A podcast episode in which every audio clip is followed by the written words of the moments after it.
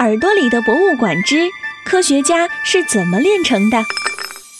听天杰哥哥说说那些著名科学家的成长趣事儿。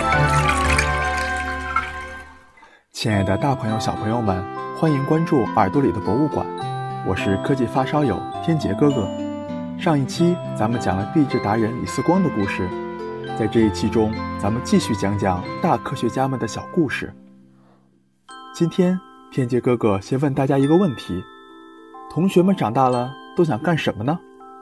有的人会说：“我想当一名医生。”有的人会说：“我想当一名法官。”还有的人会说：“我想成为一名科学家。”但是今天有没有哪位同学梦想着成为一名农民呢？估计大家都不太会有这样的想法。今天天杰哥哥就带大家走进中国最优秀的一位农民。一位农业科学家袁隆平，听听这位农民的小故事。袁隆平在小时候学习非常努力认真，成绩也一直名列前茅，学习生活顺风顺水，无忧无虑。但是在高中毕业的时候，他却碰到了一个大难题，他要选择今后的发展方向。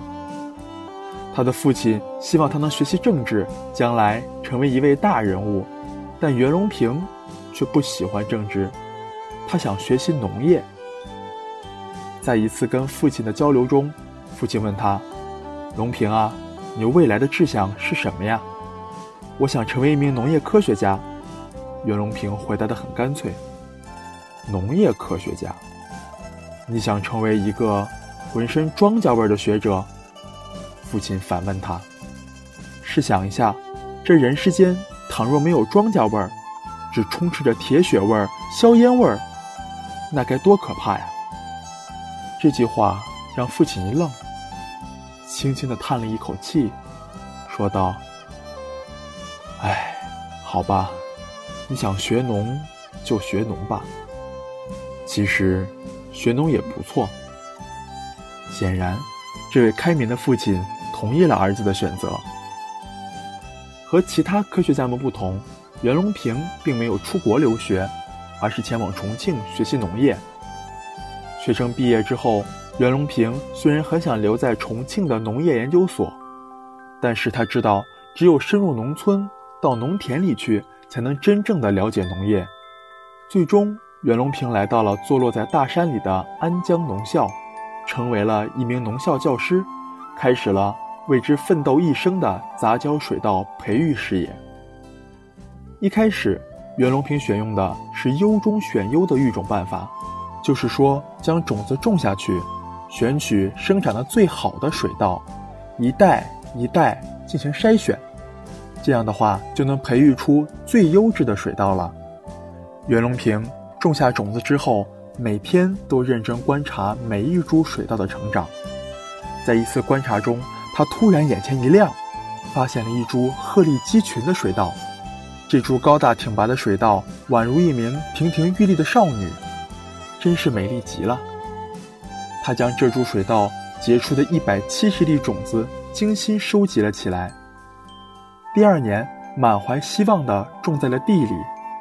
然而结果却让他大失所望。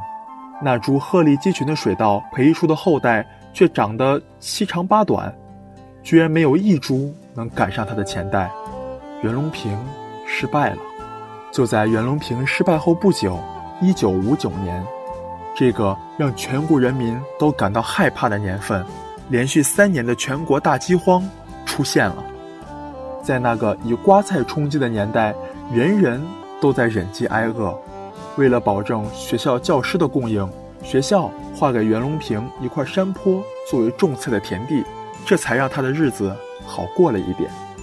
有一次，袁隆平在家里煮了一小盆红薯和一小盆白萝卜块儿。他和邻居将那盆红薯吃完之后，本来打算将萝卜留下作为晚餐的。正在这时，一位饿得浑身浮肿的学生闻香赶来了。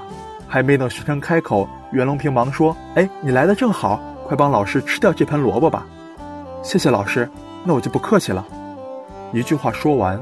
这位学生向老师鞠了一躬，便坐了下来，对着炉子上那盆萝卜狼吞虎咽地吃了起来。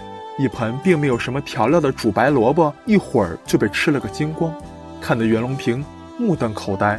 他噙着眼泪说：“这孩子饿得好苦啊！”